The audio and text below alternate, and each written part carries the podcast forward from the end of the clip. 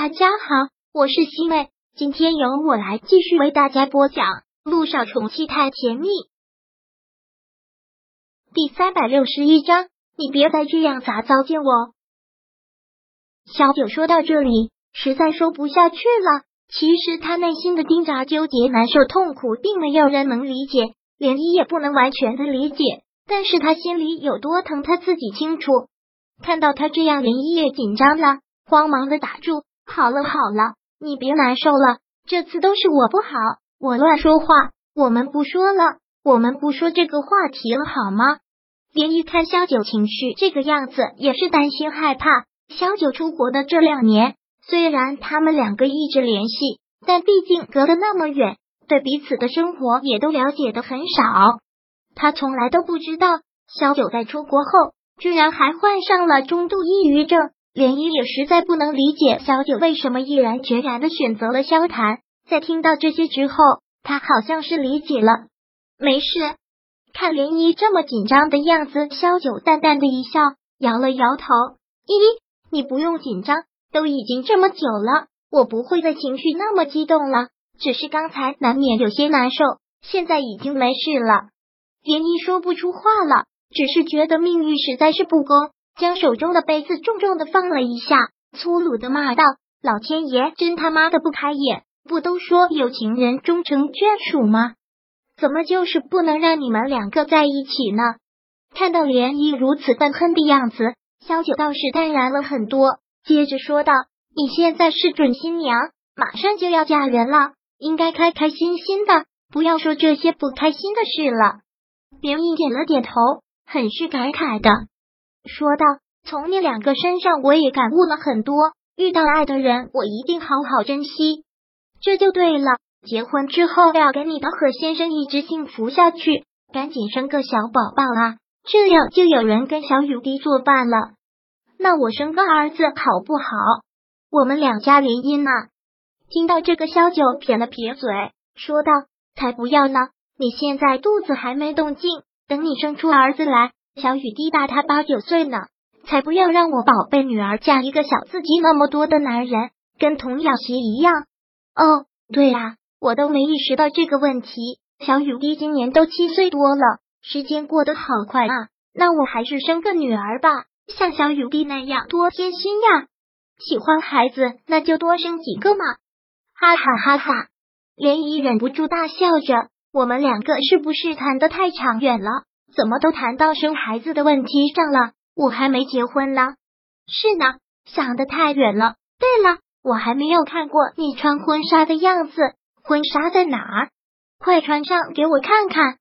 婚纱今天去拿，你跟我一起啊！我满意的不得了。我穿上婚纱，站在镜子面前，我觉得我可漂亮了。萧九很是赞同的笑了笑。那当然。我家依依本来就是天生丽质的大美女，不施粉黛也能艳压群芳。就你嘴甜，走吧，吃完饭我们去婚纱店。两个人吃完了早餐，换好衣服出门去了。其实陆亦辰一直都没有走，只是将车开到了一个不起眼的角落，看着他们两个一同出了门，他的心才算是完全的放下，嘴角那抹自嘲的笑容从未消失，深深的吐了口气。发动了车子，开了出去。好像每个女孩都会有婚纱情节，看到漂亮的婚纱总是心潮澎湃，一下子少女心泛滥。现在的萧九和涟漪便是如此。涟漪穿上了婚纱，萧九也觉得她好美好美。上次她订婚也是穿的简易婚纱，但这次毕竟是结婚，给人的感觉就是不一样。哇，我的新娘子真是太漂亮了！出发之前。连漪已经给贺天硕打了电话，时间卡的正好，他刚换好婚纱，他便赶到了。听他这么一说，连漪脸都不好意思的涨红了，不好意思的问：“真的好看呐？”“当然是真的。”贺天硕笑得特别开，那种眼神完全就是被他深深的吸引。我还从来没有见过这么漂亮的新娘子呢。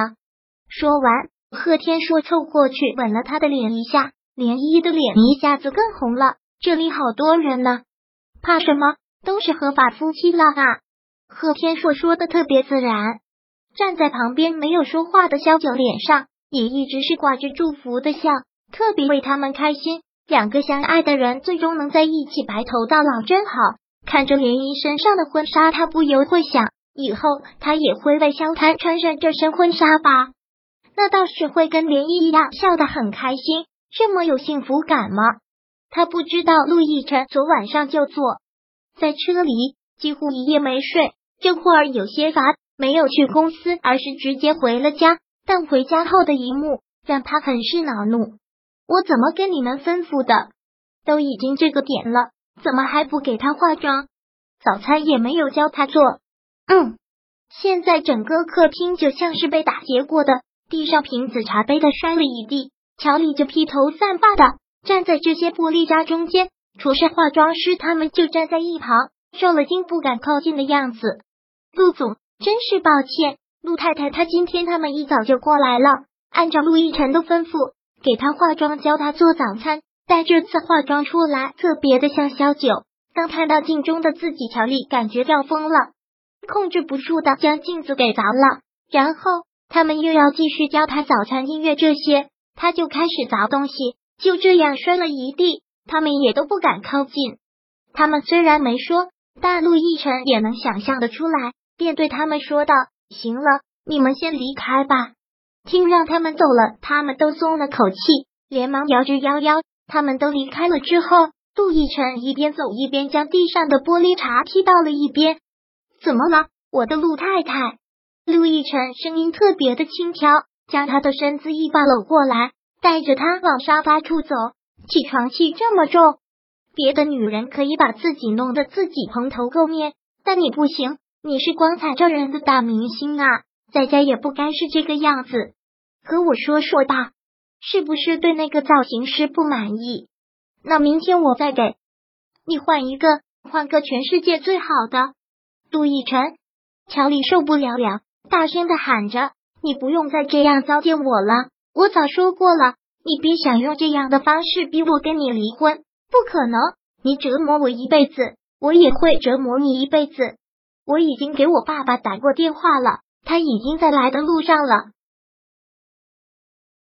第三百六十一章播讲完毕。想阅读电子书，请在微信搜索公众号“常会阅读”，回复数字四获取全文。